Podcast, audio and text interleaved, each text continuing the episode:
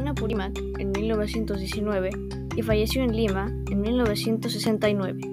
Es considerado uno de los grandes representantes de la literatura peruana. Fue un escritor de cuentos peruanos, poeta, traductor, profesor, antropólogo y etnólogo. Gracias a su labor de antropólogo, conoció de primera mano el mundo indígena. De hecho, en sus obras quiso plasmar el rico mundo indígena.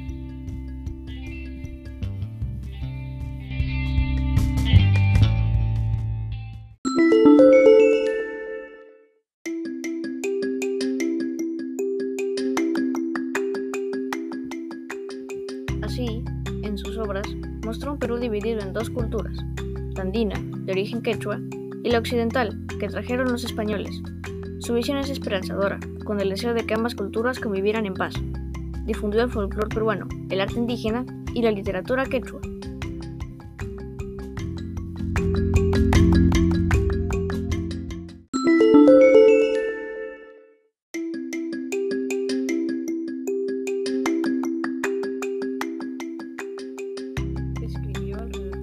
400 obras, por ejemplo, las novelas Yaguar Fiesta, 1941, y El zorro de arriba y El zorro de abajo, 1971, y cuentos peruanos como Agua, 1935, La agonía de Rasuniti, 1962, o El sueño del Pongo, 1965. A su muerte, se hicieron varias recopilaciones con sus cuentos más conocidos, como El forastero de los cuentos, 1972, o Relatos complejos, 1974.